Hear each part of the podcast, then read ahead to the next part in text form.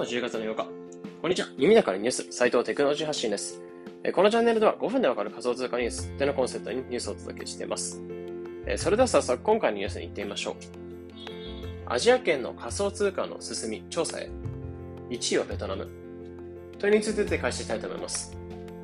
主としては、チェーンアナリティクスという調査するチームっていうのが、で今回、アジア圏の仮想通貨普及率っていうのを調査して、その結果を発表したというところで話題になってました。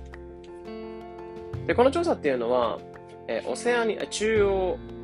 南アジア、あとはオセアニア、ここの地域を調べたって感じなんですね。まあ今、かなり、かなりアジア圏だったりとか、そちらの方では仮想通貨の普及っていうのが期待されてるってところなんですけど、まあそこでの地域で調査を実施したって感じになってました。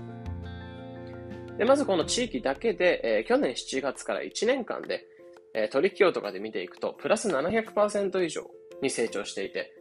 まあ、この地域で仮想通貨普及というのはかなり進んでいるって感じになってます。で、そのプラス700%の中で大きく、どこの地域、どこの国が一番大きく割合として示してたかっていうと、えまず1位っていうのがベトナム、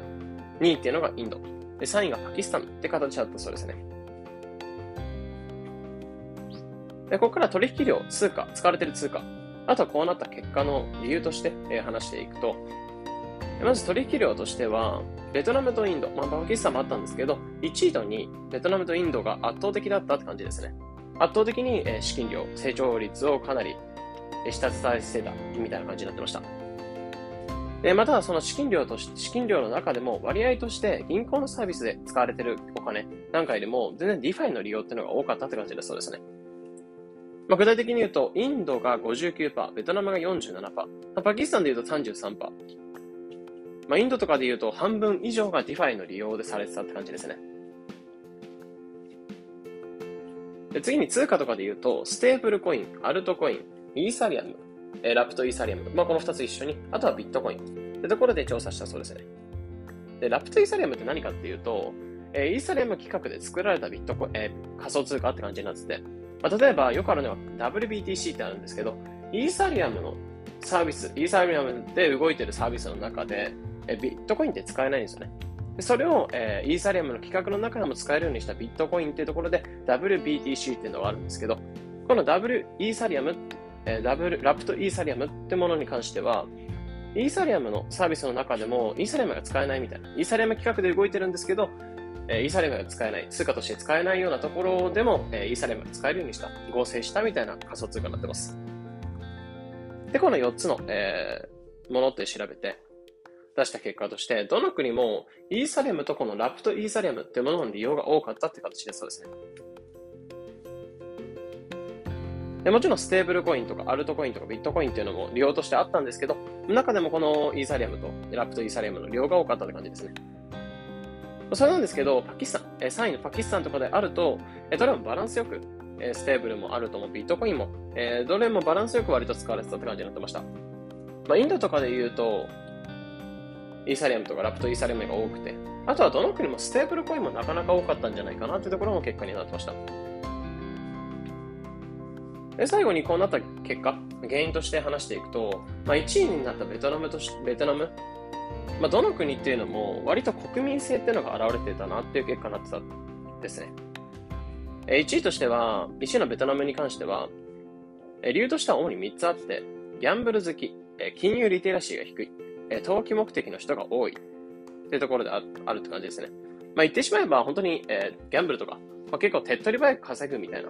ものが好きみたいな国民性だそうで、まあ、その理由もあって DeFi だったりの利用が多かった、利回りが大きいリファイの利用が多いって感じですね。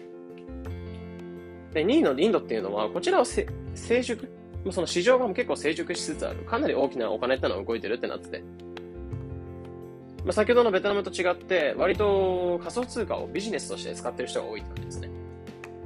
なので、ベンチャー投資っていうのが海外からお金が集まりやすくなったりとか、やっぱり海外からお金が集まりやすくなるためには、まあ、その送金だったりとかっていうのはもちろん必要になってくるんですけど、まあ、その送金、高額送金っていうのが多い中で、えー、手数料っていうのが安くなってくる。あとは早いビットコインだったりとか、イーサリアムだったりの利用が多いって感じですね。で、3位のパキスタンというのも、まあ、さっきのベトナムと全く同じで、手っ取り早く稼ぐことを考えるってなって、まあ、投機目的、まあ、投資、まあ、なりと長く持っていくって感じではなく、割と短期的に利益を上げていくみたいな国民性だそうですね。というところで、えー、3個。ベトナム、インド、パキスタン。で、ベトナムとパキスタンに関しては、手っ取り早く稼ぐところで、え結構 DeFi の利用が多かったってところ。あとはインドは結構ビジネスとして使ってる人が多かったってところで、え結果として出しました。まあ、この結果を見て思うのは、まあ、インドだけでも、まあ表えーまあ、こちらリンクの方でノートのリンク、ブログのリンク載せてあるのはありますので、そちらでグラフっていう形でよく見てもらうと分かると思うんですけど、インドだけでも DeFi に3兆円ほどのお金っていうのは流れてるんですよね、すでに。1年間で。で、それだけのお金が集まるってところの DeFi なんですけど、まあ、結局 DeFi ってうちら日本人でも使えて、まあ、それだけ海外からも大きなお金が集まるところに、まあ、国境問わずお金を入れられる。まあ、ここが結構銀行とは違ったとこなんじゃないかなと思ってて。まあ、海外から集まってるお金であっても、日本から入れてるお金であっても、同じところにお金を入れられる、同じサービス、同じプラットフォームにお金を入れられるっていうところは、 DeFi の面白さなんじゃないかなっていうところを改めて思いました。あとは国民性が現れてるってところも結構面白くて、まあ、日本であれば、まあ、銀行を使うのが当たり前。なんか仮想通貨危ないみたいなイメージがあって、まあ、日本イコール安定みたいな感じのものを取るイメージだと思うんですけど、やっぱりベトナムだったりとかパキスタンだったりとか、まあ、あとは成長してるインドとかであれば、やっぱり、まあ、仮想通貨、まあ、イコール利回りが大きくて、リスクはあるんだけどリターン大きいみたいな、そのリスクにかけていく方の国民性なんですね。やっぱりそのリスクと安定、ってところをどう見てるかっていうところで国民性が割と割れてくるっていうところも、まあ、使うサービス、まあ、それが使うサービスに反映されてくるっていうところも面白いなっていうところで思いました。まあ、今後も結構インドなんかはかなり注目して見てるんですけど、やっぱりパキスタンとかベトナムとかであっても成長っていうのを期待したいなっていうふうに思いました。というところで今回はアジア圏の仮想通貨普及率での調査したというところでニュース解説しました。このような形でこのチャンネルでは仮想通貨ニュースでの1日1個から2個深掘りしてできるだけ分かりやすくお伝えしております。日々の情報収集やトレードにお役立てください。それでは、良い一日を。